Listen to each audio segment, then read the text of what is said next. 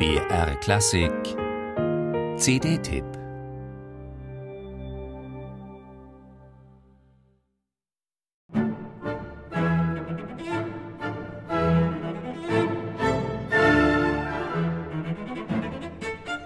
Genie und Wahnsinn gehören zusammen, wenn man dem Sprichwort glaubt.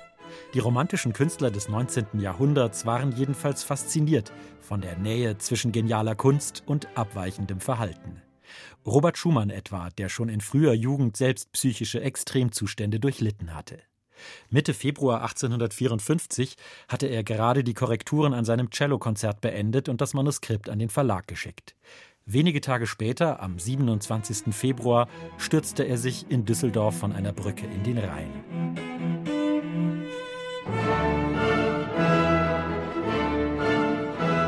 Schumann wurde gerettet und auf eigenen Wunsch in eine Heilanstalt gebracht, wo er nach zwei Jahren verstarb.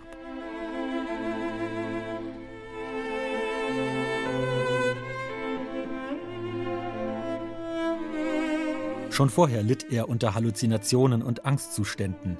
Hört man das seinen späten Werken an? Das Cellokonzert zum Beispiel ist voller Eigenwilligkeiten. Nervös wie eine gezackte Fieberkurve klettert der Solopart über die Seite. Auftraggeber, ein damals bekannter Cello-Virtuose, weigerte sich, das Finale zu spielen. Wie soll man mit einer so seltsamen Musik das Publikum mitreißen? Die Cellisten würden Schumann im Traum erscheinen und ihm zur Strafe mit dem Bogen drohen, schrieb er ärgerlich an den Komponisten.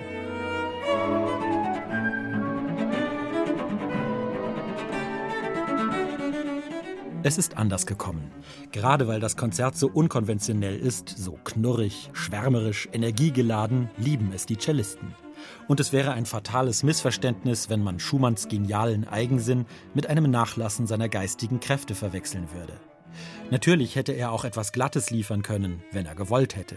Es geht ihm eben um etwas ganz anderes, um eine Sprache der Gefühle, die so unmittelbar ist, die emotional so packt, dass sie sich nicht auch noch um irgendwelche abgelutschten Konventionen kümmern kann.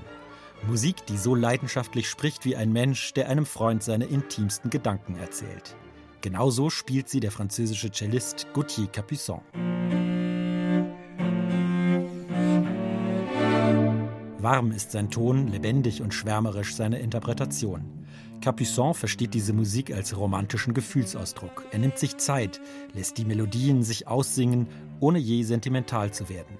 Darin ist sein Zugang durchaus traditionsverbunden und passt perfekt zum warmen und reichen, aber nie dicken Klang, den Altmeister Bernhard Haitink am Dirigentenpult dem exzellenten Chamber Orchestra of Europe entlockt. Stimmig ergänzt wird das Album durch Capuçons Einspielung der Cello-Kammermusik von Schumann. Seit 2002 ist Gauthier Capuçon zusammen mit seinem Bruder, dem Geiger Renaud, regelmäßig auf Einladung der großen Pianistin Martha Agerich beim Festival von Lugano. Dort entstanden die Live-Mitschnitte, etwa der Fantasiestücke oder der fünf Stücke im Volkston. Wie groß die Kraft der Inspiration ist, die von Martha Agerich ausgeht, wird unmittelbar spürbar. Das Klischee von Genie und Wahnsinn geht an Schumanns Musik vorbei.